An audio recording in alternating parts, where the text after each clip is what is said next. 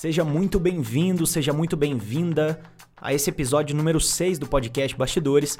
Hoje conversando com um dos meus melhores amigos aí na área do marketing, um cara que eu conheço desde 2015, 2016, um cara muito fera em copywriting, especialista em coprodução, já trabalhou em muitos grandes lançamentos. Nesse mercado que valoriza tantos dígitos, ele tem dígito de sobra aí para contar a história. E eu tive pessoalmente na casa do Edipo Tolentino, lá em Florianópolis, que me recebeu super bem num período que eu passei por lá. E a gente conversou sobre copy, como que ele estrutura copy, como que ele faz uma mensagem de marketing e de vendas para os produtos que ele participa, como que ele se organiza. É um papo bem legal de um cara experiente que tem muita coisa boa para compartilhar. Então, sem mais delongas, com vocês, episódio número 6 com Edipo Tolentino. Fala, meu bruxo! Beleza? Bom Cara, demais? Então agora eu vou conversar com o Edipo Tolentino, que é um, como eu expliquei, um coprodutor, trabalha com copy, com tráfego. Você monta a estrutura, então, em poucas palavras aí, Edipo. Primeiro se apresenta para quem ainda não te conhece. Bom, bom demais. Vamos lá. Meu nome é Edipo Tolentino, eu me considero hoje um estrategista digital. É o cara que monta a oferta e estratégia de um produto. E eu trabalho com marketing digital desde 2014. Eu vivo 100% de marketing digital desde 2015. Né? Naquela época lá tudo era mato. Conheci o Murilão em 2015, uhum. naquele eh, evento do Afiliados do Brasil, né? com o Caio, com o Arley, etc. E é isso, cara. Eu, o que eu sei fazer mesmo é pegar um projeto online e fazer ele vender. É isso que eu sei fazer. Maravilha. Então, o que eu vou explorar mais com você hoje aqui, é para você contar os seus segredos aí para a galera. Nós. É que você já teve projeto em nicho pet, já teve nicho de desenvolvimento pessoal, produtividade. Cara, você passou por vários nichos, né? Trabalhando em muita coisa. Então, explorar como que você monta uma estrutura, né? Para a galera que está escutando aí também, que tem algum projeto ou que às vezes quer se associar a alguém que tem uma habilidade de fazer essa estratégia, essa coprodução. Então, eu quero saber de você, assim, seus segredos. Você começou lá em Caxias, né? Que agora Isso. a gente está gravando aqui presencialmente em Floripa. Isso. E uma frase que você me falou ontem, na hora que a gente saiu para almoçar, é que não foi necessariamente copy que mudou sua vida, né? Copy foi uma das habilidades que mudou.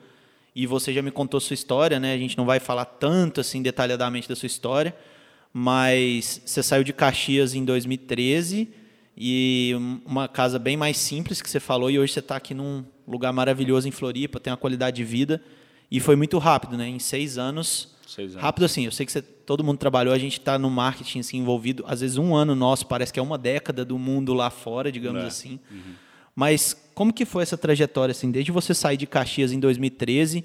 O que, que mudou o jogo para você? Os projetos que você começou trabalhando?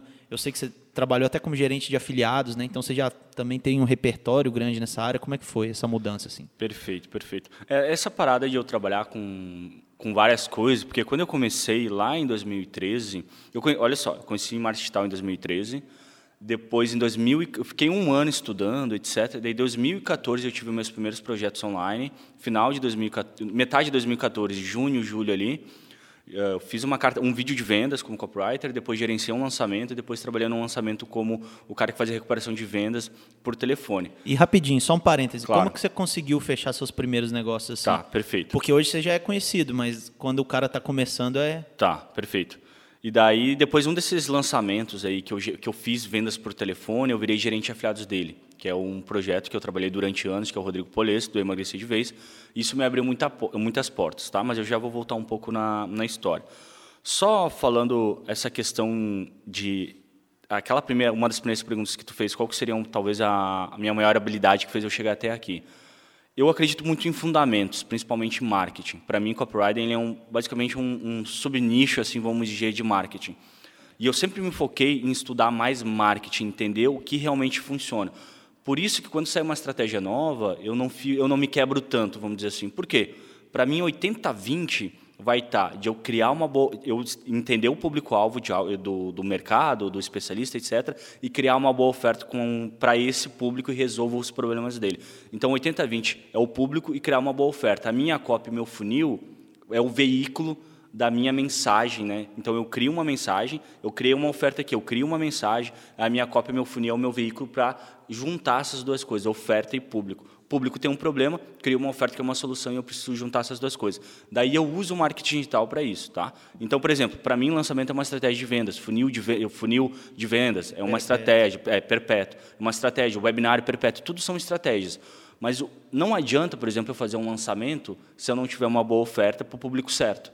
Então, sempre vou focar nisso. Cara, quem que é o público? Que eu, eu cara, eu falo isso de milhares de vezes. Com quem eu estou falando? Peguei um projeto novo. Cara, com quem eu estou falando? Qual que é o problema que eu vou resolver? O que, que esse público está buscando? Quais são os desejos, medos, sonhos, etc.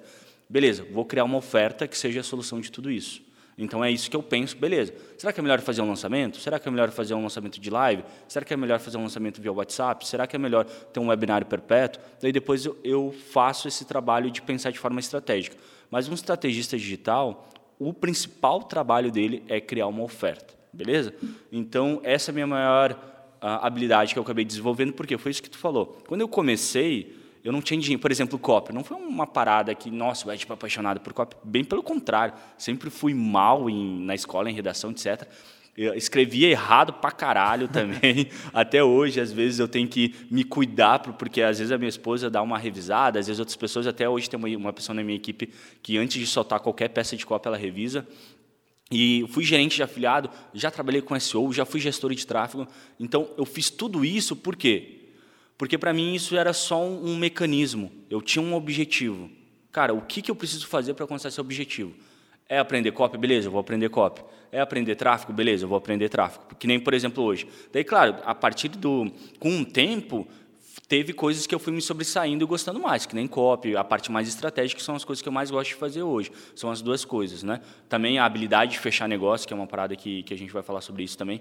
A habilidade de fechar negócios e tráfego, por exemplo. Eu no começo operava, hoje eu não opero mais tráfego. Hoje eu tenho dois gestores de tráfego na minha equipe, porém, como eu, já fiz muitos projetos, eu tenho a visão estratégica. Você discute a nível de campanha, né? Como com fazer, certeza, melhorar criativo, Cara, mas não opera o tráfego. Isso eu até falo mais, às vezes os meus gestores eles estão empacados, eu entro nas campanhas e consigo fazer virar. Entendi. Por quê? Para mim, eu sempre vou focar no 80-20. 80-20 do, do tráfego é, é o criativo e o, e o, público, e eu vou me focar nisso. Eu não sou o cara do rexinho, etc. Não, velho, o que, que realmente, se eu mexer, vai funcionar? Me lembro que uma vez a gente estava fazendo um, um projeto que era perpétuo, e o meu gestor de tráfego não são os atuais, era o outro, era o Joãozinho, manda bem pra caramba, e ele estava preso. Cara, entrei lá, comecei a ver público, comecei a criar um monte de público, refiz as cópias dos anúncios, no outro dia a gente já estava com um CPA super bom, o custo por ação, né, o custo por venda, super bom. Então é isso, eu tipo, ele operava muito, ele opera muito melhor do que eu, a questão do tráfego, mas a minha visão estratégica me dá essa vantagem. Cara, quem que é o público e como que eu vou chamar a atenção desse público para a galera estar dentro do meu funil e dentro do meu funil ali eh, fazer a conversão, né, seja conversão de lead, conversão de venda. Legal. Você falou essa questão de é, público-alvo e oferta boa para esse público. Eu concordo muito, mas a gente tem uma discussão também no mercado que existe modelos de lançamento que você cria primeiro a oferta, depois o produto, ou depois você faz o produto e ajusta a oferta para ele. Porque assim, se você faz uma oferta muito completa, o seu produto depois tem que entregar, né, para ter sustentabilidade uhum. do negócio. Como que você faz com os experts que você fecha ou nos seus próprios produtos, quando você faz uma oferta muito forte, geralmente você faz o produto depois ou alguém, por exemplo, fechou o contrato com um especialista, aí ele tem um produto X. Só que você vê que para a oferta ficar mais forte, você tem que prometer coisas que não estão, às vezes, no produto, não estão no escopo. O que, que você prioriza? Você melhora o produto primeiro? Você ajusta o produto de acordo com a oferta, a oferta de acordo com o produto? Como é tá, é que é essa beleza. linha de raciocínio? Se eu pego um especialista do zero, eu gosto muito do mínimo viável possível. Então, eu vou fazer uma oferta mínima para validar. Então, por exemplo, eu não vou partir para um lançamento ou para um funil uh, já investindo uma porrada se eu, não, se eu não tenho noção, se eu não sei se aquela oferta está validada. O que é uma oferta validada? É uma oferta que a gente sabe que dá um retorno positivo né, de investimento. Cara, estou colocando um real e está votando três, por exemplo. Daí cada um tem gente que vai falar, não, eu vou botar um real, tem que votar dois. Ah, estou botando mil reais, tem que votar dois mil. Para mim, nos meus projetos, eu, o que é uma oferta validada? Eu botar 100 reais e votar 300, tá? É isso. Então, se eu pego um especialista do zero, eu vou validar a oferta. Mas essa questão de ajustar a oferta, por exemplo, eu já fiz lançamentos que no meio do lançamento eu descobri que a oferta ela não estava tão conectada com aquilo que o público queria. Refiz toda a oferta no meio do lançamento para poder salvar o lançamento e ter lucro. Uhum. Então, teve um lançamento que eu fiz, que foi do Ryan, em, dezembro de 2018. A gente lançou um produto que se chamava Nômade Digital, que tinha uma uhum. promessa muito forte de ganhar dinheiro viajando o mundo. E a gente acreditava, tanto eu quanto o Ryan, que a galera queria muito viajar o mundo. E eu percebi no meio do lançamento que não. A galera queria aprender ter renda passiva. Cara, eu criei, eu acho que uns 5, 6 bônus. Falei com. Eu criei uns dois bônus para pôr no, no, no, produto. Falei com outras pessoas para pôr bônus. Para a oferta ficar melhor. Pra, de como ganhar pra dinheiro online, etc., para a oferta ficar melhor. Então, nesse caso, eu ajustei a oferta. Porque, porque num lançamento eu não poderia parar e não vou melhorar o produto. Porque é investimento pesado a maioria dos lançamentos que eu gerencio. Então, eu ajustei a oferta. Eu sou muito mais de ajustar a oferta de, ah, vou parar, vou melhorar o produto. Eu acredito que dá para ajustar a oferta e melhorar o produto no meio do processo. Boa. E você falou da questão de negociação com o expert também, que foi uma coisa que você desenvolveu bastante, isso, né? Isso. Que, cara, o cara entra no mercado, ele pode ser bom que for, ele precisa ter resultado. A, a gente, qualquer um, tem que se provar no mercado, provar até para você mesmo, né? Que a gente no começo fala assim, cara, será que a gente joga esse jogo? Será que a gente consegue fazer isso? E à medida que o resultado vai aparecendo, você confia mais em você e no nosso caso, assim, que trabalha com coprodução, enfim, trabalhando com expert, a gente começa a pensar em possibilidade de falar com pessoas que têm faturamento mais alto, mais audiência e fica mais confiante, né? Só que assim, geralmente um especialista, um expert que já tem uma audiência maior, o cara tem uma preocupação maior com quem ele vai escolher como parceiro, cuida mais da marca. Então, como e você também tem um posicionamento que você ensina outras pessoas a fechar negócios de alto valor, você tem mentorias e tal. Isso. Mas agora a pergunta mais específica é assim: como que você negocia com experts para você ter projetos grandes e projetos que valem a pena para você? Porque Perfeito. também assim, muita gente fecha projeto que vira escravo do negócio. E quando você entra num projeto desse, você tem que ter sustentabilidade também para trazer sua equipe, trazer seu know-how, sua experiência. Como que você faz esse tá, fechamento aí com a galera? Hoje a negociação com os especialistas, uh, eu vou pegar especialista que já está no mercado, e vou pegar especialista que, que quer alavancar os negócios. Ou outros especialistas. Por exemplo, a pessoa tem 500 mil seguidores no Instagram e nunca lançou nada e tem uma, uma puta demanda reprimida.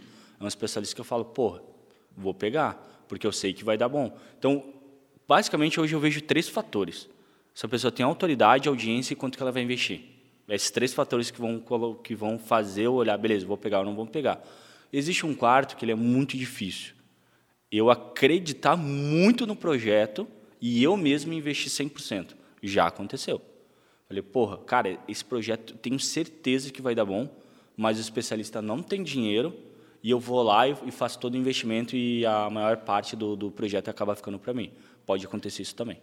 Mas é, é, esse é muito mais difícil.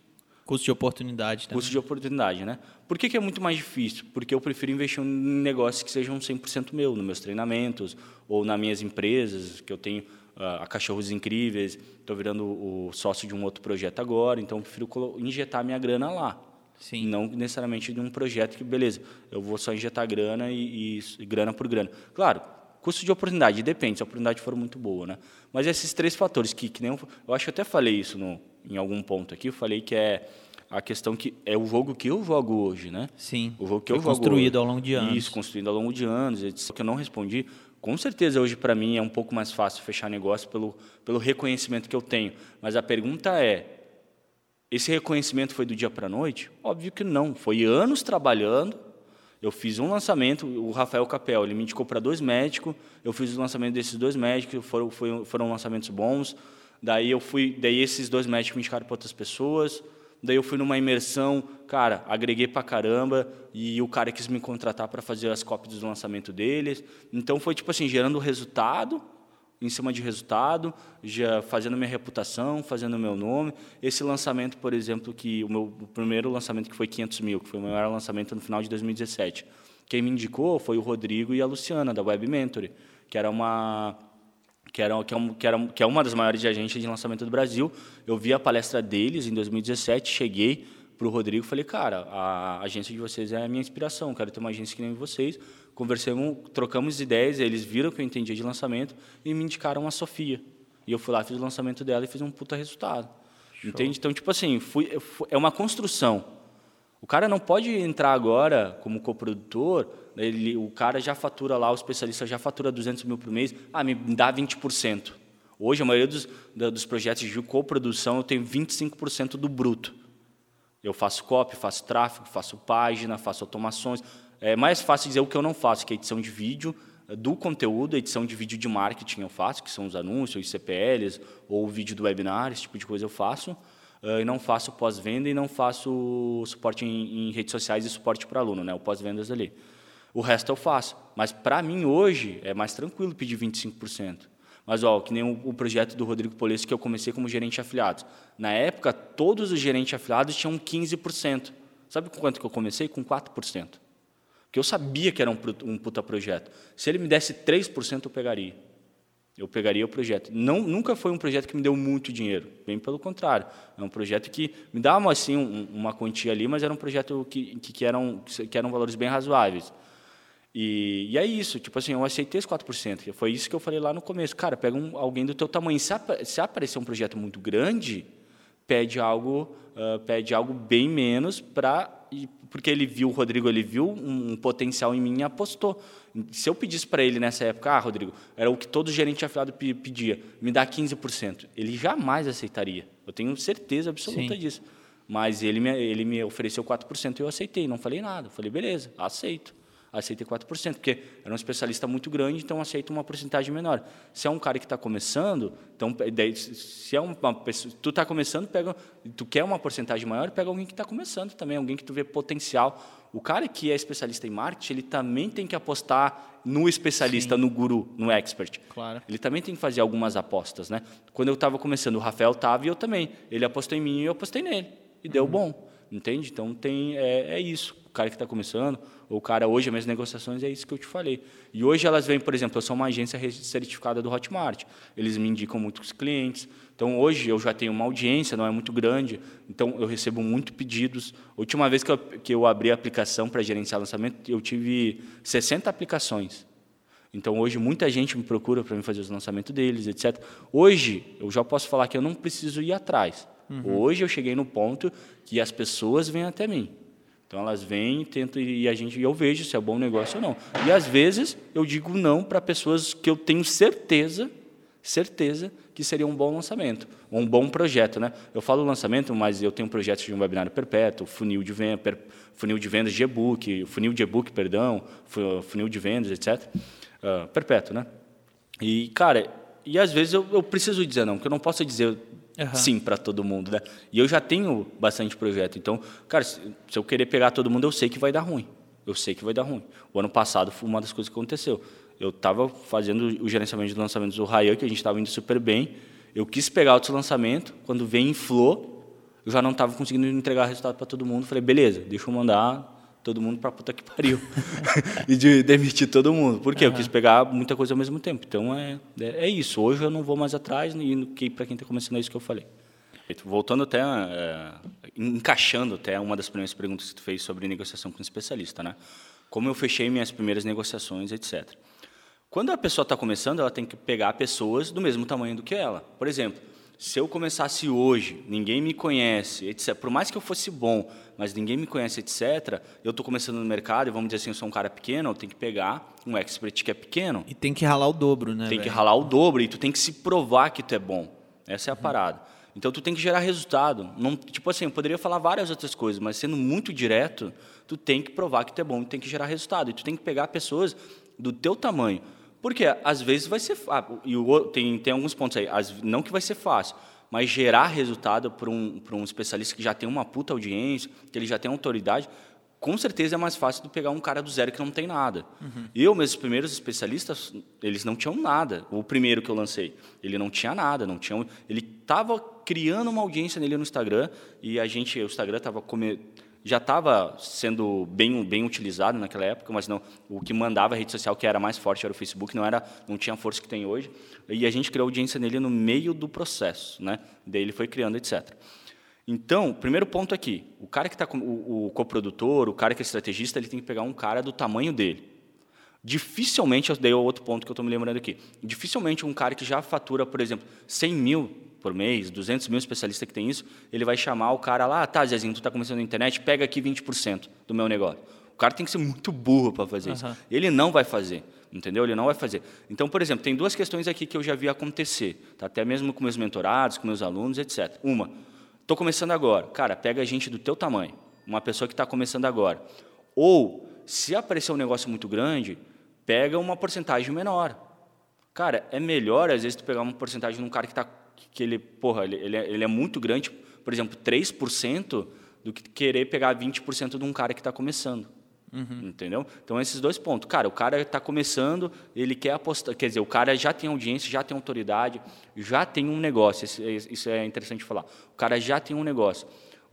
Nesse caso, ele vai apostar em ti, por exemplo. Nesse caso, pega uma porcentagem pequena. Cara, se ele uh, te oferecer 3%, pega. Se ele te oferecer 5%, pega. 2%, pega. Vai gerando resultado, vai renegociando. E vai, vai aprendendo, porque vai geralmente esse negócio processo. é uma escola enorme, né? Exatamente, exatamente. Daí, voltando lá atrás, né, no meu primeiro especialista, como que foi? Eu estava... Eu conheci Martital em maio de 2013, por causa que eu tenho meu cadastro no Hotmart, em maio de 2013. Eu fui ter meu primeiro especialista em, eu fui fazer meu primeiro lançamento em julho de 2014, então foi um pouco mais de um ano até o lançamento. Bom, nesse processo, fui estudando, etc., né? fui, fui comprando alguns treinamentos, lá na, em 2013 era muito diferente do que é hoje, fui, e eu fui aprendendo, fui aprendendo algumas coisas. Eu já vinha do mundo de TI, então, a, por exemplo, a parte de WordPress, esse tipo de coisa era um pouquinho mais fácil de entender. Para mim foi muito difícil entender, por exemplo, aprender copy, estratégia, porque eu era um cara que, tipo, marketing, se para mim era muito difícil de aprender. Mas fui estudando, fui lendo, etc, fui fui aprendendo. Daí um dia eu trabalhei, vamos entre aspas, com um cara que ele era que, que ele hoje eu não, nem, nem sei mais se ele está no mercado que é o Marcos Lucas. Na época ele era um cara extremamente reconhecido no mercado, talvez tu saiba quem Sim, é. Sim, conheço. Isso, ele tinha um produto que chamava Búfalo Geradores de Dinheiro. Sim. Ele até palestrou no Filiados do Brasil em 2013. E eu meio que trabalhei de graça para ele. Eu fazia algumas coisas para ele de graça, por quê? Eu queria estar perto de uma pessoa que já tinha sucesso na internet. Para mim, porque na época dos livros que eu li, questão de modelagem, etc., eu queria saber como ele pensava. Perfeito. E daí eu trabalhei para ele um tempo de graça, dei uma e vez. Você fazia o que lá? Cara, eu escrevia uma vez ele ele tinha uns posts que ele que naquela época ele ele fazia uns posts em grupo, daí ele tinha tipo um robozinho que fazia post em grupo. Nessa época isso era bem normal sim. e funcionava super bem. Eu me lembro que eu comecei a pegar umas frases motivacionais de livro para ele criar um banco de dados.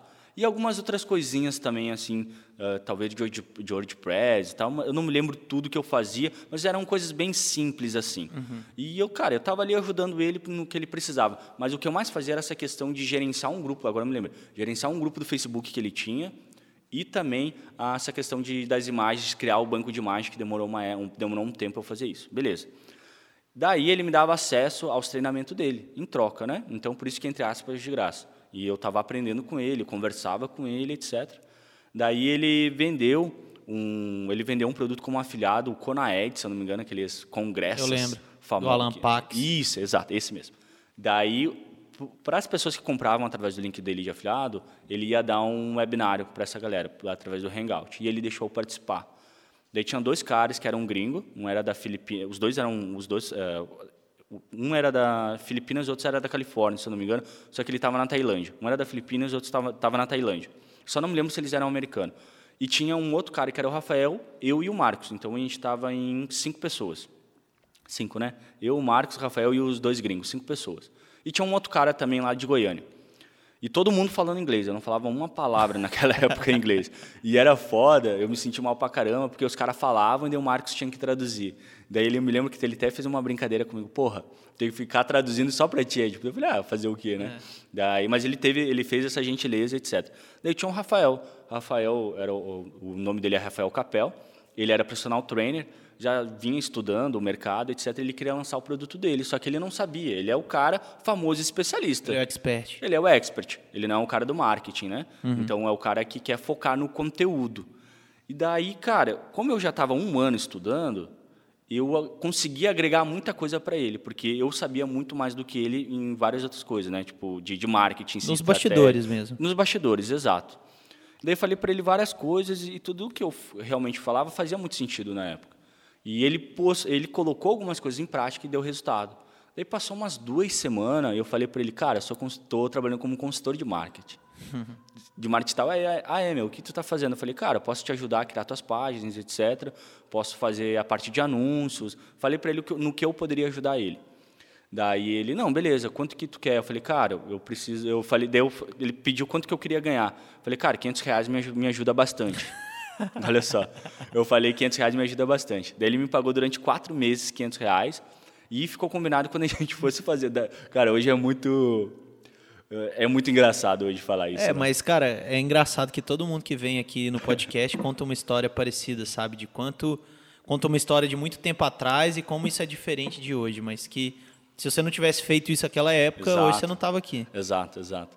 Daí ele me pagava 500 reais e a gente combinou que quando eu fizesse o lançamento dele, ele me daria 10%. Daí eu cheguei, ele me pagou uma viagem para ir para Goiânia, e daí eu fui para Goiânia, é, porque era um produto de, de treino em casa, treino Uh, treino, treino físico em casa Aquele mesmo, hit. exercício, isso, treino HIT. O nome do produto chamava Treino HIT 12 semanas. E eu comecei, tipo, antes do lançamento, por exemplo, quem escolheu o nome do produto fui eu, como que ia ser o produto, eu já tinha essa noção de tanto estudar. Ele falou, ah, como que vai ser o produto? Eu falei, tá, tu já tem, tu já tem teu método aí que tu dá para os teus alunos, né? Ele tinha uns alunos presenciais. Como que funciona? Ah, funciona. Eu falei, cara, dura quanto tempo? Ah, dura 12 semanas. E daí eu falei, beleza, como que é o nome do produto, como que é o nome desse exercício? Na época não era conhecido treino HIT. Uhum, tipo, hoje tu fala, todo mundo eu entende. Lembro. Na época não. Eu falei, não, beleza, vamos botar então treino HIT 12 semanas. Então eu ajudei ele a formular também, que eu acredito que faz parte do estrategista, do coprodutor, da parte marketing, ajudar o especialista a fazer isso. Criar né, a questão da oferta. E daí eu ajudei ele a formular o produto dele, etc. Ele precisava de alguém para gravar, tipo, para servir, vamos dizer, entre aspas, modelo. Daí eu fui para lá, ajudei ele, porque a gente tinha que fazer, criar as páginas, criar o vídeo de vendas, etc. Ele me pagou para ir para lá. Daí, cara, daí eu, resumindo essa história, e a gente investiu 1.500 no Facebook e voltou 30 mil. E o lançamento foi bem assim. Eu fiz um vídeo de vendas do jeito que eu sabia fazer. Numa terça-feira eu comecei a mandar e-mail e ele, e ele promover no Instagram. Foi isso, velho. E a gente discutiu e pra tinha caramba. data fechada, escassez. Cara, não tinha, tipo assim, vídeo 1, vídeo 2, vídeo 3, não tinha data para fechamento, nada. Era, cara, mandar e-mail. Na época, tipo assim, é, tu mandava um e-mail, a taxa de abertura era 50%, era bem diferente do que a taxa de abertura hoje. E eu louco para abrir, eu tinha 10% louco para abrir, e ele queria segurar mais um pouco porque faltava algumas coisas. Eu falei, cara, vamos fazer de uma vez e a gente vai ajustando no, no, no meio do caminho. E ele já não, ele era um, um pouco perfeccionista. Cara, geralmente tem isso com expert, é, assim. É, o cara, bastante, o cara preocupa muito com o produto e você preocupa muito com a parte de vender. Isso. E acaba que sempre é o meio termo, mas depois os caras vão aprendendo também que não precisa estar tá perfeito para lançar. Né? Exatamente. Né? E, e, cara, faltavam algumas coisas no produto. Ele queria, queria ele quer dizer, ele queria segurar para melhorar o produto. Eu falei, não, velho, vamos lançar bem isso que ele falou. Depois. Melhora depois, vamos fazer. Cara, eu, eu tanto insisti, mandei tipo assim um e-mail 10 e 15 da manhã. Daí começou a sair as vendas, etc. E, cara, daí eu acho que eu nem sabia fazer remarketing na época, eu nem sabia. Me lembro que uma vez o Marcos Lucas falou: Ah, faz o retargeting. Eu, cara, mas o que, que é isso, velho? e, cara, só fiz uns anúncios muito básicos. Na época o Facebook era bem mais tranquilo de anunciar, Sim. emagrecimento, etc. Eu fazia as páginas no lead page, então era. O lead pages ainda existe, é leadpages.net, se não me engano. Ainda existe, que é uma ferramenta americana para fazer página, muito fácil de fazer as páginas lá. E, cara, foi isso. Em 30 dias deu 30 mil reais. Então, eu ganhei 3 mil reais. Eu nunca, na minha vida, tinha ganhado 3 mil reais. Cara, meus pais, os dois juntos, nunca tinham ganhado 3 mil reais. Os dois juntos. E aquela vez eu ganhei 3 mil reais. Caraca, vocês veem de onde que a gente está falando aqui na casa do Ed, pra vocês é. entender a mudança, o tamanho da mudança. Mas que massa, velho. Legal essa história, eu não conhecia. E agora você está fazendo vários lançamentos, você, tá me, você me contou algumas coisas ali que não pode nem falar aqui no podcast que tá para fechar, projetos que você está fazendo, Isso. etc e tal. Agora, aquele lançamento de 30 mil, hoje em dia você faz um monte de funil que vende centenas de milhares, lançamento que vende milhões, tem vários aí na sua conta. O que, que você faz no, você falou de 80-20, eu sou um evangelizador da 80-20, o Kelvin que está aqui em plateia é um evangelizador do 80-20. Desses lançamentos hoje que você faz, muita grana de investimento, expert com audiência e tal, o que, que são 80-20 de hoje, que, do Edipo atual? Beleza, beleza. Uh, depois eu acho até como que eu negocio com os especialistas, né? Eu acho que faltou Sim. essa parte, depois a gente fala. Cara, hoje, por exemplo, para mim, aí que, que, a, que a audiência tem que entender, quem está escutando, para mim, hoje, no momento que eu estou, não vale a pena pegar uma pessoa que está começando do zero. Uhum. Não vale a pena, por exemplo, eu pegar um, um, um, lançamento que a pessoa vai investir menos de 50 mil. Para mim, hoje, pela equipe que eu tenho, etc., não vale a pena. Tá? Então, esse é o primeiro ponto. Os especialistas que eu já pego, a maioria das vezes, eles já fazem lançamento e eles querem escalar. A maioria das vezes. Então, qual que é o meu trabalho? Eu analiso o que foi feito e vejo onde que eu posso melhorar. Então, o meu trabalho, até a gente estava falando, eu, eu e o Kelvin ontem no carro, é isso. Meu trabalho é alavancar negócio. Hoje Boa, eu... mas você já levantou a bola, então vou formular a pergunta melhor. Perfeito. Geralmente essa galera já tem faturamento alto, muito maior do que muita gente aí que está querendo começar, etc e tal. Então, seu trabalho é muito mais de lapidar, de ajustar, de formular. Hoje sim. Que tipo de coisas esses caras não fazem que quando você entra no projeto você ajusta ou alguma coisa que eles fazem mas não deveriam fazer? Que tipo de ajuste é mais comum de fazer nesses projetos grandes assim? Tá, beleza. Eu vou dar um exemplo que aconteceu recentemente. Eu peguei um, um lançamento que o especialista, uh, eu falo mais com o marido dela, tá? Que ela é uma personal trainer ela deve, na época, ela deveria ter uns 400 mil seguidores. Eles fizeram um lançamento que eles, tipo assim, mandaram para dentro do grupo do WhatsApp e fizeram uma oferta lá. Beleza, só isso. Então, quando eu entrei, beleza, os caras só fizeram isso. Eu fiz uma página de vendas, eles não tinham feito remarketing, eles não tinham feito uma antecipação, um conteúdo, um, um conteúdo de pré-lançamento, que a gente chama de CPL. Eles não tinham feito o processo do lançamento. Então, eu fiz todo esse processo do lançamento. Eles não tinham capturado lead, etc. Um exemplo bem prático isso, tá? Mas outros projetos que eles já fazem isso, para ficar mais claro ainda, tá? Dando outro exemplo. Então, esse primeiro exemplo. Um cara que tem... O projeto tem muito potencial e eles fizeram um básico. Eu falei, beleza, fizeram um básico, agora deixa eu fazer a coisa da forma correta. Um, em outros projetos, por exemplo, a maioria das vezes eu vou melhorar a copy. Copy, é, é, no, na minha visão, é 80-20 de um lançamento ou de qualquer outro projeto. Então, eu vou melhorar a copy, vou melhorar a oferta também, vou ver quem que é o público-alvo de fato, vou melhorar a parte de, de, tráfego pago, vou ver como que ele fez as campanhas, etc., quais tipos de remarketing, quais objeções que ficaram para trás que não foram matadas. Então, vou fazer todo um debriefing, toda uma análise para ver coisas que eu posso melhorar cada projeto, eu vou te dizer que é uma coisa diferente. Sim. Tem projetos que eu olho assim e falo, cara, só tem que investir mais. Eu vou dar um exemplo. Eu tive um cliente o ano passado que ele entrou, eu vou falar porque que foi cliente depois com produção. Eu tive um cliente que era o Bruno, cara, ele ele tem um projeto de que ensina a fazer importação. Daí ele entrou, ele deveria fazer uns 30 mil por mês. Daí a gente tinha um call quinzenal. Daí eu fui ajustando o lançamento dele, fui falando o que ele deveria fazer. O cara é muito bom, fui, fui falando. Enfim, chegou um momento que eu falei, cara, tu só precisa perder o medo de investir. Era só isso. Eu, eu poderia, eu não, eu não tinha mais nada para falar dentro da consultoria, mais nada. Tipo, a consultoria ainda faltava uns três meses para acabar. Falei, cara, a tua oferta tá foda, tu tá falando com o público certo, a tua conversão ela é muito boa, só tem que perder o medo de investir. Daí eu me lembro que em dezembro de 2019 eu perdi um voo para São Francisco ele estava em Orlando, ele falou, cara, vem para cá, tem um apartamento aqui, tu e a tua esposa pode ficar aqui. Eu falei, bom, o dinheiro que eu ia que eu ia, que eu ia gastar em hospedagem, vou comprar a passagem para ir para para Orlando. Daí eu fui e lá, um dia a gente jantando, a gente negociou. Eu falei, cara, eu tinha nessa época, eu tinha o além, ele me pagou o valor de consultoria, só que eu tinha 10%. Então, todas as minhas consultorias vão envolver uma porcentagem. E eu tinha 10% já até o final da consultoria. Beleza. Daí eu falei, cara, eu vou investir junto contigo. Daí eu investi 50 mil e ele me deu mais 15% do negócio. Daí ele investiu mais 50. Daí a gente investiu 100 e voltou perto de 600 mil. Depois daquele dia, ele nunca mais investiu menos de 100 mil, nunca mais. Em maio de 2000 e em maio de 2000 agora de 2020, ele faturou mais de um milhão. Então um cara em menos de um ano ele saiu de um faturamento de 30 para faturar mais de um milhão. Cara, foi bem mais de um milhão, não vou saber o número exato, mas eu acho que não importa. Mas faturou muito mais de sete dígitos. Não chegou, não chegou a dois, mas chegou perto, se eu não me engano. Então, nesse caso, é isso. Às vezes, o, no caso do Bruno, era ajudar ele a perder o medo de investir. Nesse caso, só foi isso. Claro que na consultoria eu fui fazendo outras coisas de recuperação de vendas, algumas mais outras técnicas, coisas. Né, de... Mais técnicas. Tem gente que, por exemplo, não Abandono faz... de carrinho, Isso. melhorar a página de vendas, remarketing. Isso. Até que no, no, no Bruno, uma vez, eu fui lá e fiz, um, um, fiz uma análise da página de vendas dele. Falei, cara, ó, falta isso, isso, isso, aquilo. Puf, aquilo. Me lembro que saiu de uma conversão de 1,2 para 1,8. Isso representa muita Ainda coisa. Ainda mais quando tem tráfego pesado tráfego assim. Tráfego né? pesado, exato. E o Bruno foi isso, nesse caso. Ele, daí depois desse lançamento, etc., daí a, a, eu me lembro que acabou a consultoria, daí a gente ficou como coprodutor só na parte de gestão de tráfego e gestão estratégica.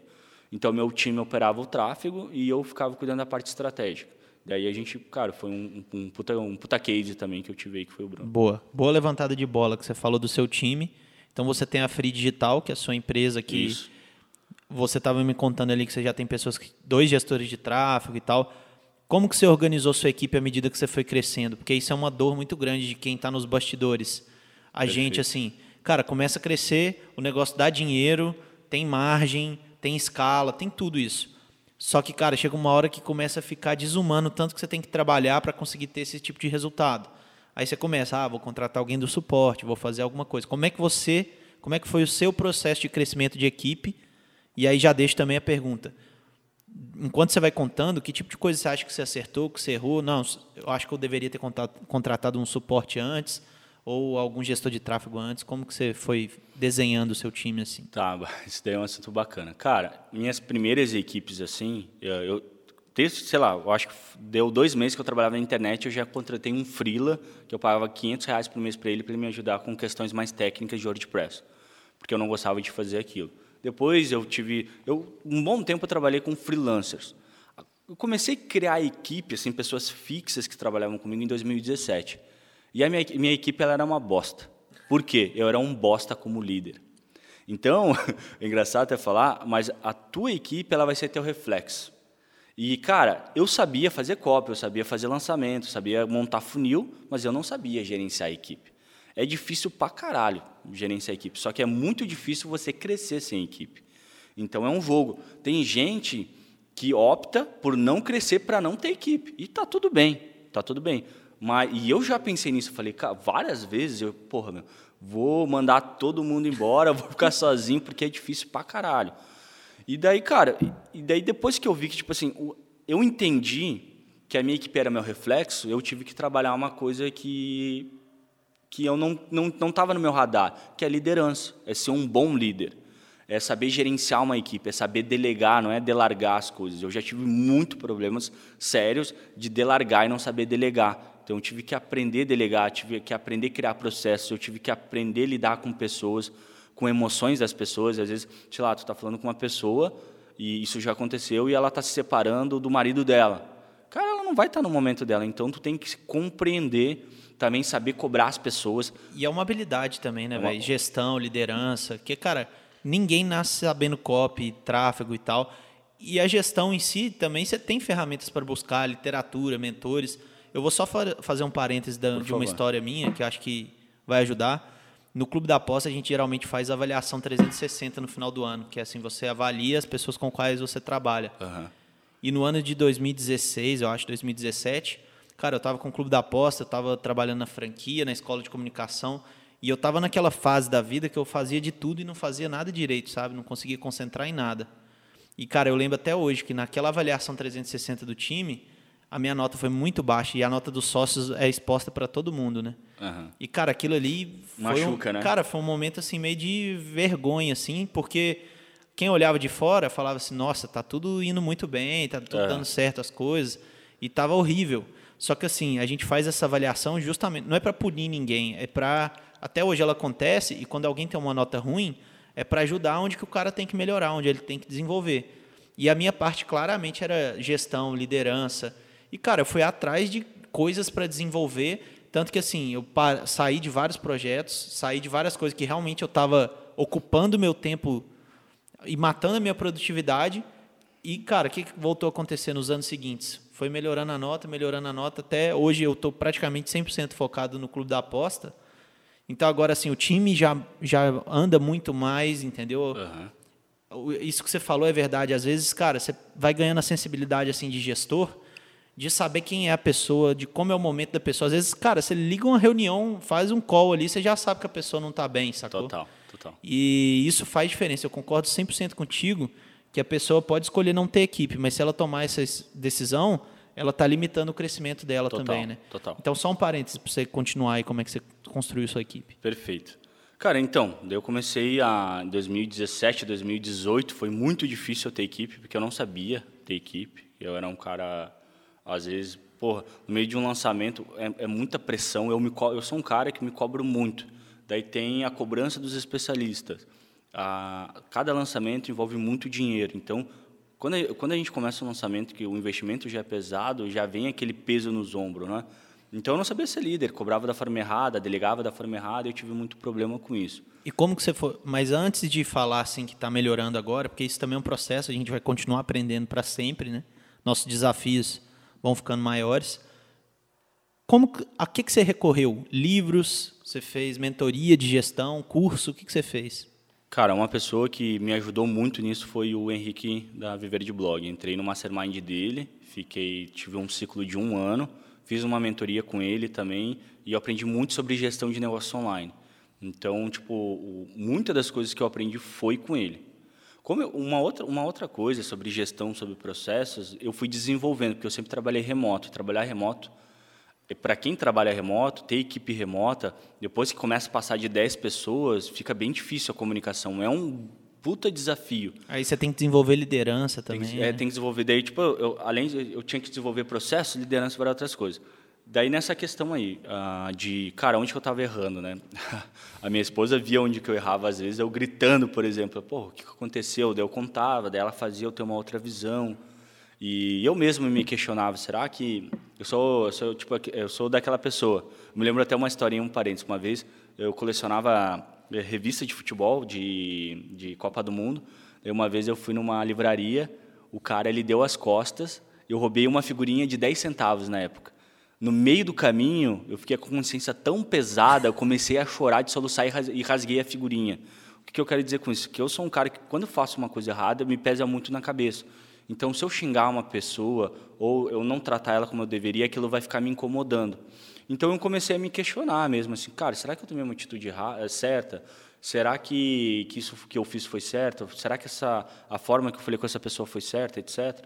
Eu comecei a me perguntar. Então foi um auto, ter autoconhecimento sobre isso. Li sim alguns livros, mas o Henrique Carvalho me ajudou muito nessa parte quando entrei no mastermind dele. Principalmente tive um contato que ele é um puta gestor. O Caio Ferreira também já, já me, que, que, é um amigo que a gente tem em comum, também já me ajudou algumas vezes sobre, sobre isso. E também de, de grupos de amigos, de perguntar, cara, como que tu faz com a tua equipe, como, etc, sabe? De, de, de ter um bom network também. Então eu perguntava, tá, Moreira, como que tu faz isso? Tá, Kelvin, como que tu faz isso? Daí eu comecei a melhorar e eu percebi que a minha equipe era na meu prática, reflexo. Né? Melhorou é na, na prática, prática, fui melhorando na prática. E também, cara, fui fazendo alguns... Uh, agora, não sei se eu vou lembrar, tipo de cabeça algum livro que eu li de liderança que me ajudou pra caramba, mas eu devo ter lido, devo ter feito, devo ter lido algum livro e se me vir na cabeça eu vou falar. Boa. E outra pergunta que eu sempre faço aqui no bastidores é sobre algumas habilidades que não aparecem tanto, né? Porque assim, fica claro que cópia é importante, tráfego é importante, essas questões todas são importantes. Mas tem alguma coisa que você faz na sua rotina que é super importante, mas que não aparece tanto, ou que não se fala tanto, alguma coisa. Cara, gestão, né? A gente está falando agora. Com certeza a gestão não aparece tanto, porque parece que é só, né? Pô, o Ed é o cara da copy, o cara da estratégia, o coprodutor, o cara do lançamento, mas gestão não aparece. E, tipo, met... uma boa parte do meu dia é fazer gestão, falar com, com os especialistas, falar com, o... falar com a equipe, analisar, etc. Então, uma boa parte é gestão do negócio, né? Por exemplo, eu não gosto de lidar com contabilidade, nem um pouco, né?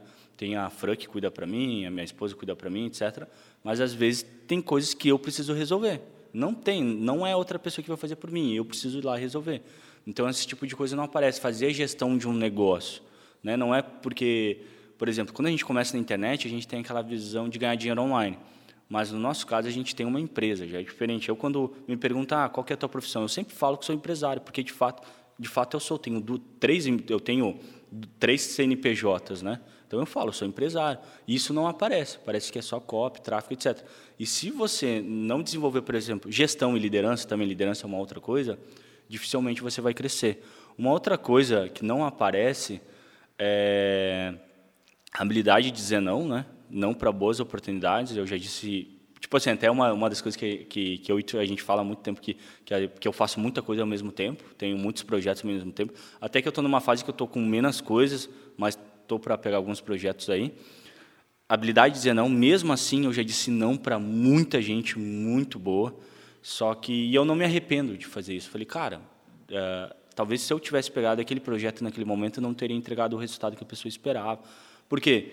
Às vezes eu vi, por exemplo, ah, disse não para uma pessoa, daí eu vejo depois de três meses ela fazendo um lançamento milionário.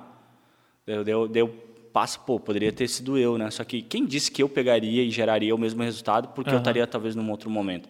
Então a habilidade de dizer não também é muito forte. Cara, e a habilidade de aguentar pressão.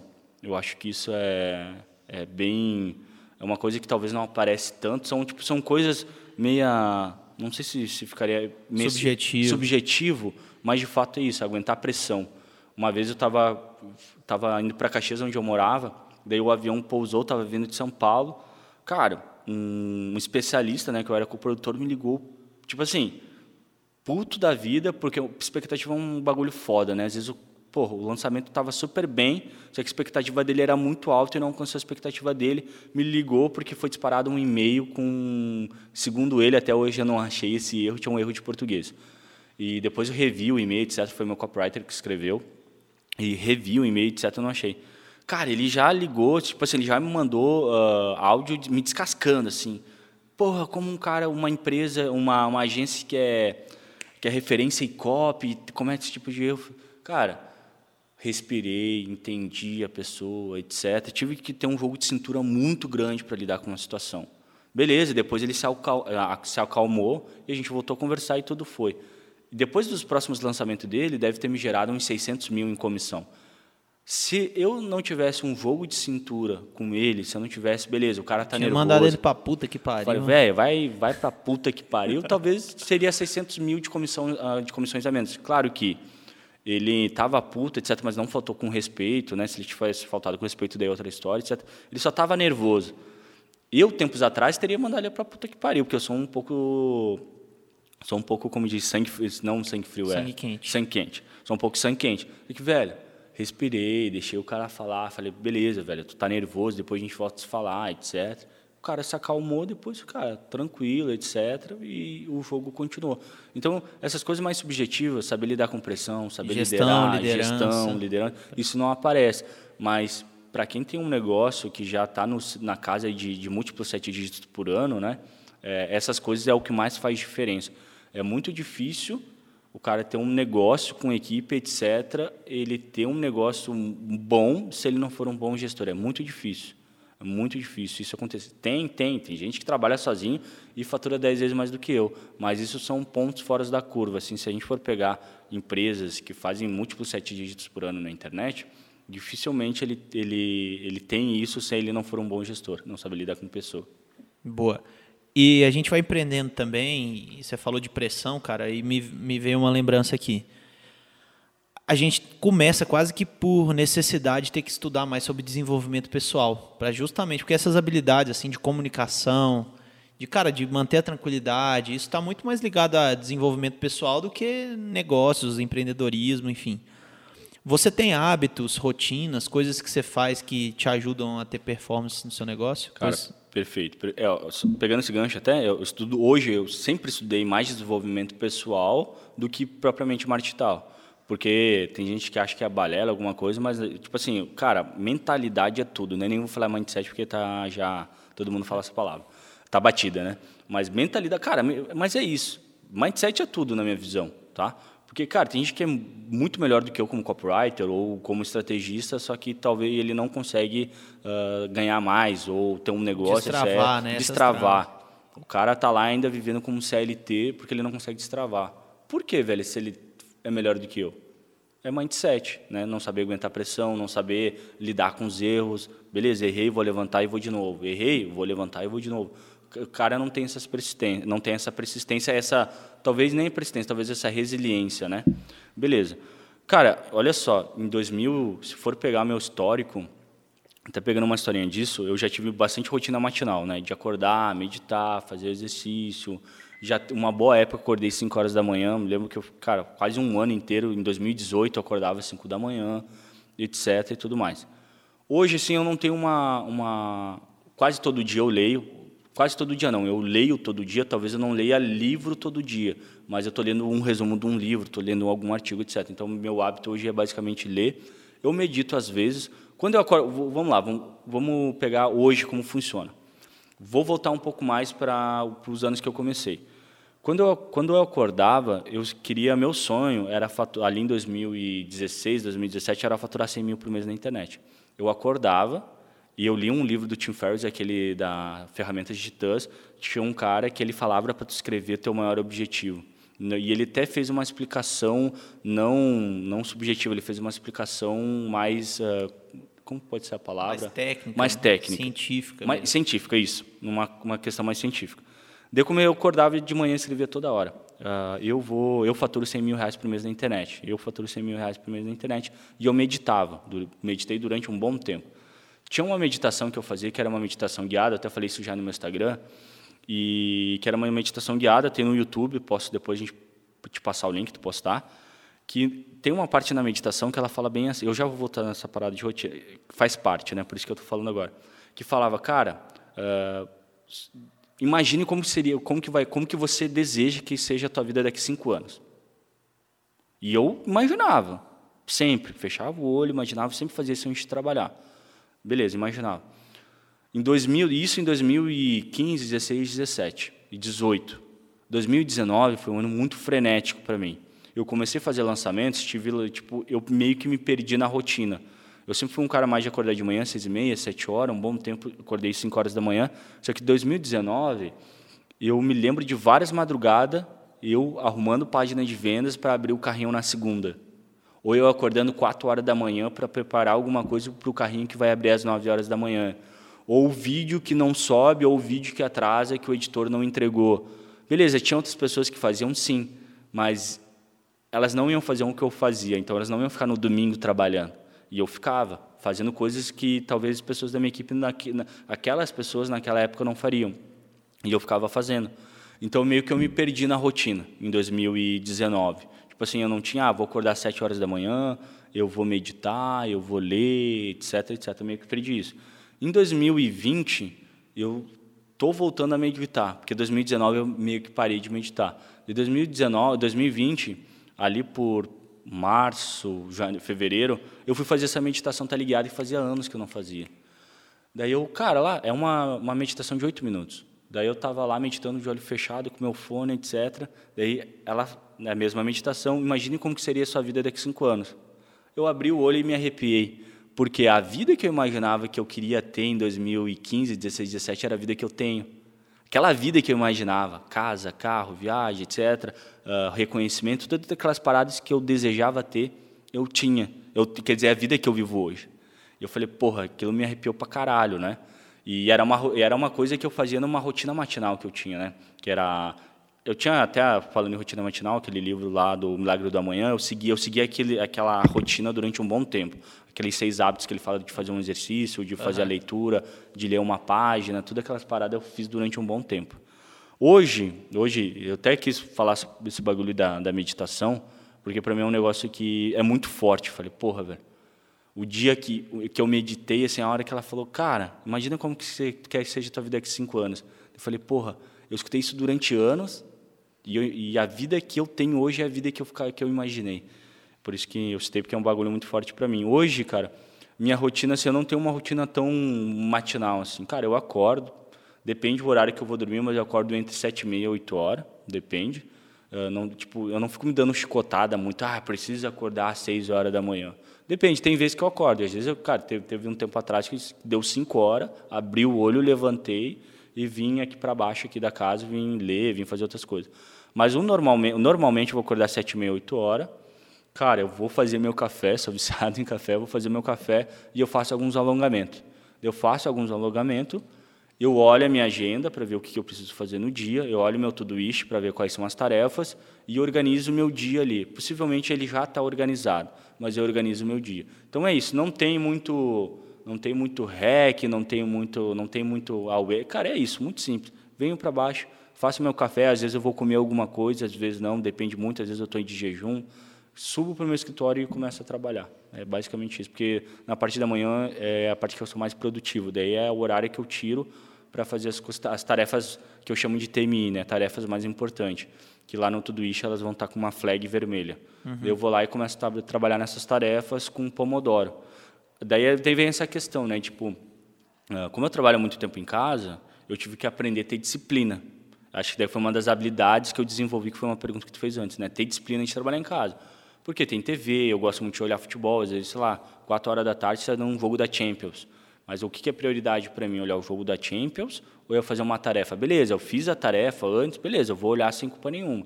Mas se eu tenho coisas importantes, reunião, alguma coisa, cara, meu eu, trabalho eu é também, prioridade. E eu também sou viciado na Champions direto. mas é que que eu faço? Eu me organizo para conseguir na isso. Champions tá, ficar tranquilo. Porque também a gente trabalha para caralho para escolher o que a gente quer Exato. fazer, né? Mas, mas, a questão aí é, tipo, eu não vou parar de fazer uma coisa que eu preciso claro. fazer. É, assim, tem uma reunião super importante na hora da Champions. Não tem discussão. Exa mas, exatamente. cara, se eu conseguir organizar e fazer tudo antes, melhor. Isso, isso.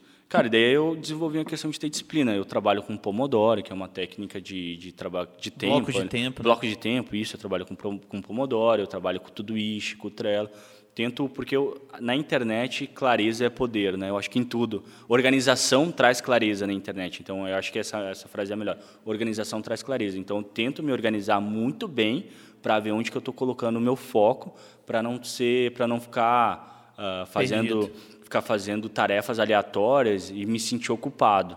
Às vezes eu vou preferir eu prefiro trabalhar duas três horas nas tarefas corretas que oito horas nas tarefas erradas. É, e eu conversei com o Caio aqui também no bastidores e também fora do, do podcast e ele falou que também é assim, mas eu pessoalmente eu, a minha natureza é ser desorganizado. Então para mim eu não sou aquela pessoa que nasceu aquele que gosta mais da planilha, aquele que organiza as coisas eu sou mais bagunceiro, saca? Então para mim é mais difícil, mas eu treino o dobro, sabe, para ser organizado, para justamente isso aí que você falou. Cara, ter sua agenda, ter suas tarefas, ter seus Mas estamos juntos, porque eu sou desorganizado é, na minha vida não, normal. Mas cara, assim, assim a natureza é desorganização, mas aí você sabe disso, tem consciência, vai lá e melhora, né? Isso, isso. Outra coisa que eu queria te perguntar, já estamos chegando aqui quase 50 minutos de episódio. Já?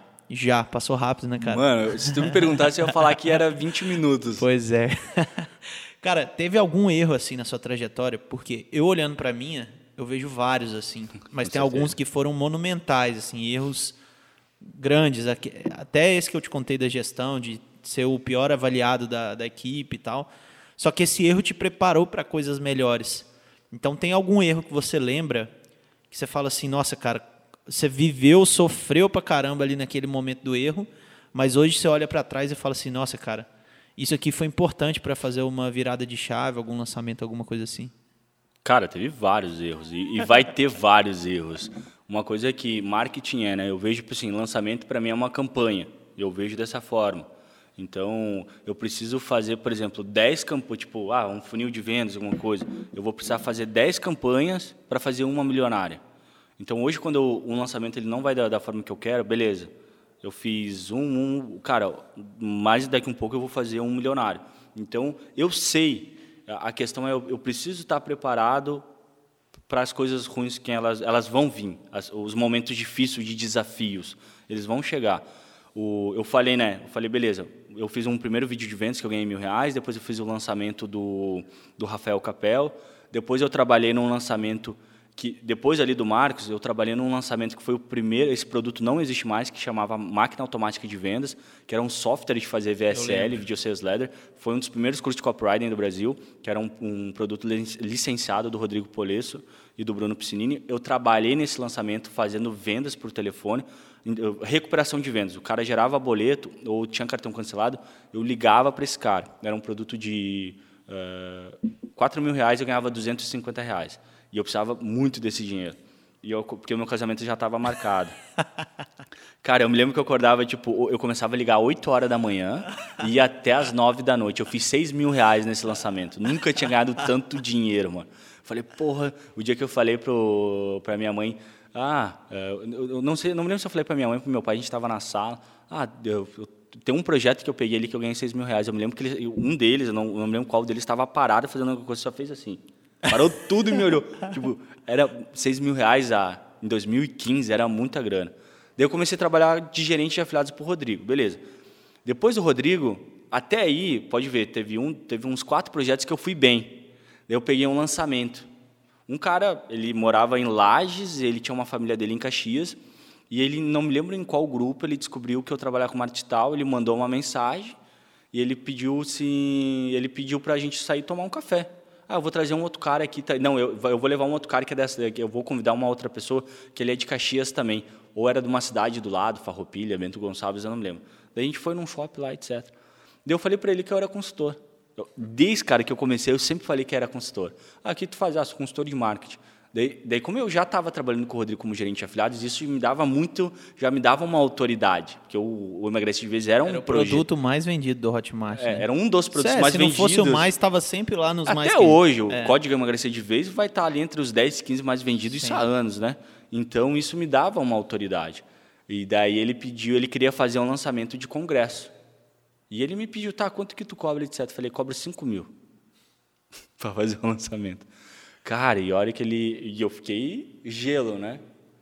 Beleza, eu vou falar com meus sócios lá. Daí a gente foi lá e fez um call, né? E fez um call com os três. E eles perguntaram muita coisa, etc. E eu, só que aí que tá. Eu nunca gostei de vender olhando para uma pessoa. Nunca, cara, eu, eu, eu já hoje eu não sou muito, mas eu já fui muito tímido. E eu tinha vergonha de falar do preço, tinha não vergonha, tinha medo desse tipo de coisa. E eu queria que, que a reunião acabasse, né? Só que o, eles eram em três, dois não queriam fechar. E o cara que foi me encontrar lá, ele queria muito fechar. E ele fez o sócio deles uh, aceitar o negócio. Beleza. Fechamos o negócio, foi investido 26 mil reais e a gente faturou 4 mil reais. Putz. Cara, e eu sou um cara que me cobro muito, lembra que eu falei? E daí eu falei, daí eu pensei assim comigo, beleza, o que, que eu posso fazer? Ou eu vou ficar chorando aqui as pitangas, né? Ou, cara, eu vou levantar a cabeça e vou aprender com o erro. E eu me lembro que eu fiquei um, um dia assim, muito chateado, muito chateado. E daí eu falei, cara, o que, que eu fiz de errado? Daí eu comecei a anotar uma porrada de coisas que eu tinha cagado, né? Feito tudo errado. Principalmente na parte de gestão de tráfego, cópia, etc. Eu fiz tudo errado no lançamento, tudo errado. O lançamento inteiro eu fiz um criativo. Para o lançamento Senhora. inteiro eu fiz um anúncio. Eu, beleza, o que, que eu preciso melhorar? O que, que eu preciso aprender? Daí eu vi que eu tinha que aprender mais sobre tráfego, porque na época eu não tinha como pagar alguém.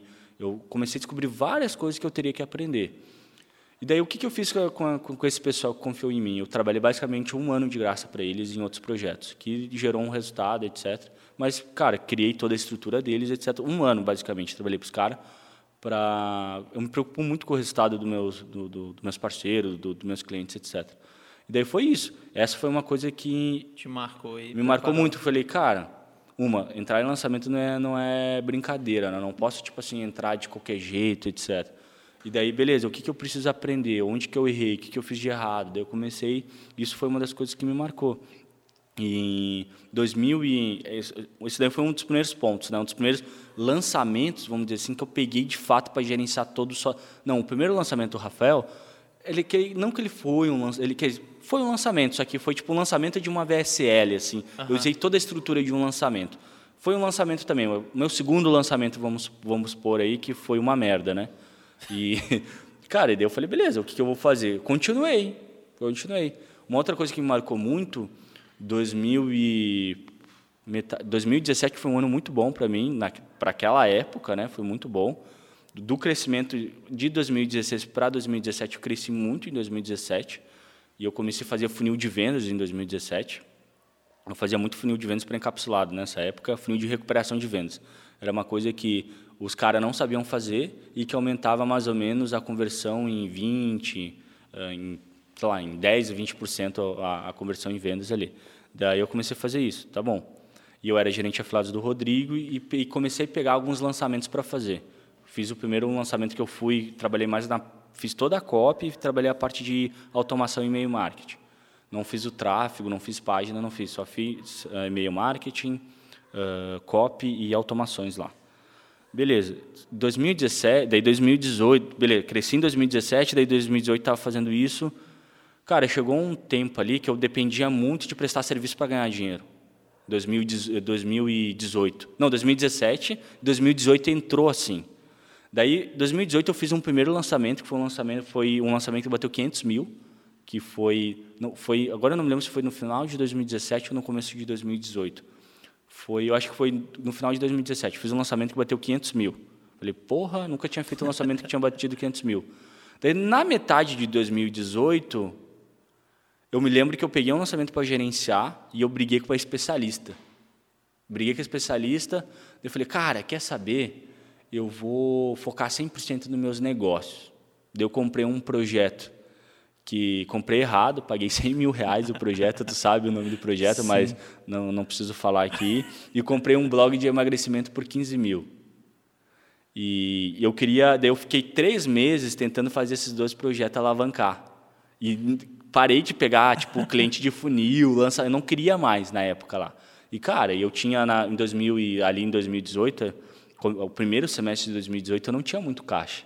Daí eu me me ferrei. Foi outro erro que você... É, foi outro erro que eu fiz, tipo assim, de não me preparar de fazer uma migração total, assim, ah, quero ver 100% dos meus negócios. E um puta erro foi esse erro de ter comprado esse projeto que eu paguei 100 mil reais, que, cara, se eu tivesse ido no ClickBank lá e tivesse escolhido outro projeto, eu acho que eu teria gastado com traduções, eu acho que no máximo 10 mil reais, talvez até menos. Mas enfim, e foi daí esse erro me marcou porque eu não sabia negociar. Uhum. Eu falei, porra, preciso aprender a negociar melhor, né? Uhum. um dos livros que me, que me ensinou a negociar, tipo assim, a, a entender um pouco mais de negociação foi o livro do Napoleão Hill, Quem Vende Enriquece. Por mais que seja Quem um pensa livro... enriquece. Não, tem um que vende enriquece. Quem ah, vende que enriquece. E foi um livro que fala muito de negociação também. Ah, entendi. Além de vendas. Daí foi um livro que. Tem um, tem um livro de, um outro livro dele da capa azul, é Atitude Mental Positiva, e também falava um pouco de negociação, porque o cara que é vendedor ele tem que saber negociar também.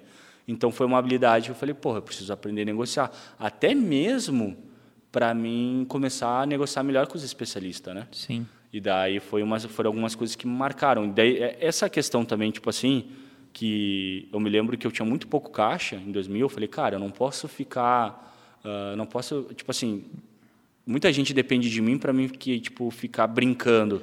Eu não posso fazer uma migração assim sem estar preparado. Então foi uma coisa que me ensinou, preciso estar preparado. E também me ensinou, 2017 eu tive um ano muito bom, mas 2018 não foi, que existe fases. Cara, uhum. vai ter fases que eu vou estar tá bombando, vai ter fases que e o nosso humor ele vai muito como que vai nosso negócio, né? E eu preciso estar preparado para isso. 2019 foi o melhor ano de todos para mim. 2020 já foi um ano que ele não não que ele foi ruim, mas foi um ano cheio de desafios desde o começo, né? tanto na minha vida pessoal quanto na, nos negócios. Foi tipo por causa da pandemia também, etc. Foi um ano mais difícil. Então, só que eu já tá, por exemplo, isso que eu aprendi já em tá 2018, eu já estava preparado. Falei, beleza, tudo bem, etc. Né? Tem um caixa, tudo mais. Falei, beleza. Então me preparei mais. Então foram coisas que tipo foram foram ensinamentos de fato na prática, viver. Que tem coisas que a gente só vai aprender quando a gente tomar. Quando a gente dentro. tomar. Cara, não existe outra maneira. É. Só tomar um tapa na orelha que tu vai aprender. Não tem outra maneira. Maravilha. Não, e o que você falou, a gente vai continuar errando, né? E, e não tem. Acho que o problema não é errar, é errar diferente, né? Errar em coisas outros projetos maiores, enfim. Cara, eu até acredito nessa parada de erro, só dando um, fazendo mais um comentário. Eu acho que quem mais sabe é quem mais errou. Com certeza, Quem mais sabe é quem mais errou, velho. Com certeza. É, o cara que erra sempre a mesma coisa, não, mas o jeito que Isso. a gente está falando aqui agora, de tentar um lançamento, tentar Isso, uma abordagem... tentar uma nova estratégia, é. tentar, entendeu? Tipo assim, cara, faz parte Vai ganhando repertório, né? Tipo assim, eu erro, e toda vez que eu erro eu me cobro muito, mas eu beleza o que, que eu errei e como o que, que eu posso aprender? Eu acho que é, essa é a principal lição. Errei qual que é o aprendizado desse erro e hoje eu nem vejo muito como ah eu fracassei em tal coisa ou se foi um fracasso eu vejo assim foi um resultado negativo. Eu tenho a opção e a chance e a chance de fazer isso melhor. E eu vou tentar fazer o meu melhor. Hoje tipo, eu até até pegando isso assim quando eu erro dando o meu melhor, para mim, é, beleza, eu dei o meu melhor, errei, mas eu dei o meu melhor. Eu não gosto de errar quando eu sei que eu não dei o meu melhor. Essa postura de aprendizado, igual você teve no lançamento lá de, do congresso, cara, o que, que eu preciso aprender? Quais habilidades que eu preciso desenvolver? Porque o, o resultado ruim, ele te mostra alguma coisa, né? Ele uhum. te ensina coisas para onde melhorar. Mas, cara, a gente já está com uma hora de programa aqui. E para finalizar, eu sempre pergunto um livro para algum convidado. Porque, cara, a gente lê muito, a gente fala de muitas coisas, mas qual foi um livro que te marcou assim nessa área de pode ser qualquer área de desenvolvimento pessoal, de negócio, um que você lembra assim que virou uma chave? Cara, teve vários livros. Eu posso pegar tanto para quando eu estava começando para agora. Sim. Para tipo os últimos livros que eu li que me marcaram. Tipo, até esse dia eu estava falando com, não me lembro com, com, com alguma, alguma com algum amigo, não me lembro quem que era de fato. Eu tava fazia muito tempo que eu não lia um livro que me marcava. Os últimos livros que me marcaram nos últimos anos foi o Essencialismo e foi o Hábitos Atômico. Hábitos Atômico, cara. Até eu acho que falei numa live. Um livro muito foda, aquele livro que tu lê, porra, cara, tô aprendendo de fato. Não é mais um livrinho que vem com as mesmas coisas, mesmas abordagens, etc. É um livro que me marcou, tipo, dos últimos livros. No começo, cara, o livro que me marcou, assim, ó, disparado, Segredos da Mente Milionária. Por quê? Cara, até tem a minha família da risada quando eu falo assim, fez eu parar de pensar como pobre. E quando eu falar parar de pensar como pobre, eu não estou falando de ser pobre financeiramente, estou falando de ser pobre mentalmente. Uhum. Da forma que tu pensa. Aquele livro, velho, Cara, eu vim de uma família pobre. Tipo, nunca passei fome nem nada, mas a gente passava dificuldade financeira. Muito. As pessoas ao meu redor também tinham problema financeiro. Eu nasci com uma mentalidade de escassez, uma mentalidade de uma pessoa extremamente de uma pessoa pobre. A minha minha mentalidade era extremamente pobre. Até hoje eu tenho hábitos daquele livro. Cara, eu tenho uma uma lata no meu escritório que eu jogo moeda lá, eu vejo uma moeda no chão, eu, eu abençoo a moeda, obrigado, obrigado, obrigado, sou um imã de atrair dinheiro. Até hoje eu faço isso. Esse dia eu estava no aeroporto, caiu 10 centavos, estava no shopping, caiu 10 centavos, olhei pro cara, não vai juntar, eu junto. Daí ele deu risada, eu falei, beleza, juntei, guardei, saca? E eu aprendi nesse livro. Então, tipo, esse livro me marcou demais, velho, demais. Muito massa. Segredos da Mente Milionária. Cara, como que a galera faz para te achar aí? Você também tem os programas de mentoria, isso, você isso. tem treinamentos, comunidades, como é que a galera te acha aí? Muito simples, o, a minha mídia mais forte hoje é o Instagram, então arroba edipotolentino, tá? E eu tenho meu site também que é edipotolentino.com.br, que tudo lá também vai ter alguns links para me conhecer. Meu bruxo, valeu pela sua presença, pelo seu tempo, por me receber aqui na sua casa e por a gente ter almoçado junto. Sempre é bom demais conversar com você quiser deixar uma mensagem para a galera do Bastidores aí. Cara, para quem está começando e para quem está no meio do caminho, às vezes eu vejo pessoas que estão dois anos, três anos e, e talvez não estão tendo o resultado esperado. É, velho. Cara, ninguém, ninguém, ninguém precisa acreditar em você além de você mesmo, além da pessoa que você olha todo dia no espelho. É, é essa a única pessoa que precisa acreditar, mas ninguém precisa acreditar em você. Então, se você está dois anos no mercado, três anos, quatro anos, sei lá, e não consegue ver 100% do digital, ou não consegue ter seu negócio online, etc., você precisa se responsabilizar por isso e, segundo ponto, começar a acreditar em você. Se você não acredita em você, cara, o jogo está perdido. Ah, tipo, eu não acredito em mim, dá um jeito de acreditar. Então, é essa é a mensagem. A única pessoa que precisa acreditar em você é em você mesmo, que é, que é melhor, né? É muito mais fácil você acreditar do que outras pessoas. Então, acredite em você. Essa é a minha única, essa é a minha mensagem final. Com certeza. Muito obrigado. Esse Tamo foi junto. o Ed Tolentino. Se você está ouvindo até aqui, não custa nada, entra no Spotify, entra no iTunes e deixa a sua avaliação positiva. Esse foi o podcast Bastidores e a gente se vê no próximo episódio.